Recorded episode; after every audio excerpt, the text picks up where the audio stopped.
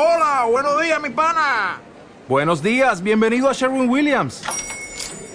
¡Ey! ¿Qué onda, compadre?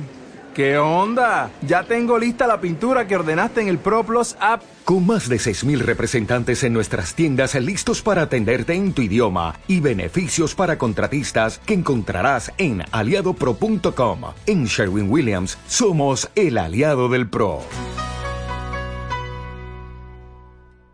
Esposa pecadora, capítulo 11. Madeline volvió a la villa vacía y pensó en los papeles del divorcio, así como la respuesta que Jeremy le había dado. Su corazón dolía como si le hubieran cortado con un cuchillo.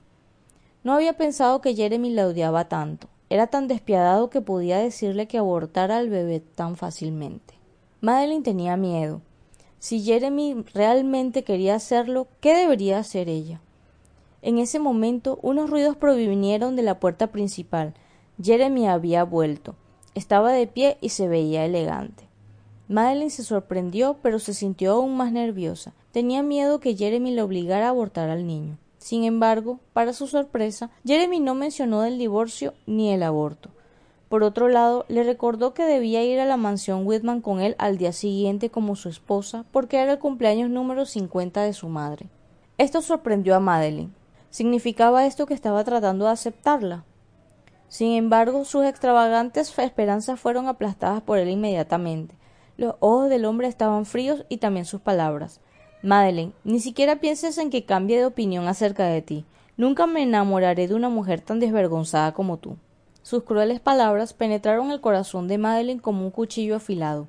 Madeleine sintió que esto era muy divertido. Ella miró a Jeremy y había una sonrisa traviesa en su rostro prístino. Soy avara, por eso me estoy ensuciando por perseguir a un hombre que nunca me amará. Sin embargo, ¿cómo puedo compararme con tu querida con mi nivel de avaricia? El hombre se quedó helado mientras se quitaba el saco. Se dio la vuelta y su hermoso rostro estaba cubierto por una capa de ira helada. Madeline, ¿quieres que te golpeen? Te estoy diciendo la verdad, Jeremy. ¿Sabes por qué te acostaste conmigo hace tres meses? Madeline se acercó a él y sus ojos se llenaron de confianza cuando dijo Fue Meredith. Ella lo planeó todo. Había planeado acostarse contigo, pero debido a una extraña combinación de factores se acostó con otro extraño. Ahora que está embarazada, es posible que el niño que tiene en el vientre no sea tuyo. Después de decir eso, el rostro de Jeremy se volvió terriblemente oscuro. Él extendió la mano y atrajo con fuerza a Madeline hacia él. Posteriormente, su mano fría agarró su esbelto cuello y cada nudillo de su mano comenzó a ejercer fuerza. Madeline luchó por respirar mientras él la estrangulaba. ¿Crees que te creería? ¿Crees que una mujer desvergonzada como tú puede compararse con Meredith? Después de que Jeremy dijo eso, apartó a Madeline. Cuando ella finalmente pudo respirar, no tuvo tiempo de encontrar el equilibrio, por lo que tropezó hacia atrás y cayó. En consecuencia, su estómago aterrizó justo en la esquina de la cama. Un dolor insoportable la invadió y tenía tanto dolor que empezó a sudar frío. Se llevó las manos al estómago y le suplicó ayuda a Jeremy que estaba de espaldas a ella. Jeremy, me duele, Jeremy se detuvo y miró fríamente a Madeline en el suelo. Tu actuación es cada vez mejor. No me importaría incluso si algo te sucediera, y mucho menos cuando estás bien. Nada podía herir más a Madeline que sus palabras. Ella se desmayó rápidamente y cuando recuperó la conciencia era el día siguiente. Ella recordó lo que había sucedido antes de desmayarse y sus pupilas se contrajeron. Se tocó el estómago frenéticamente.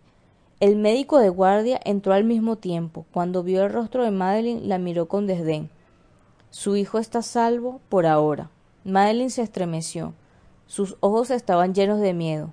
Doctor, ¿qué quiere decir con por ahora? Significa que tienes un tumor en el útero y es maligno. Así que tienes que abortar al niño o tu vida también estará en peligro.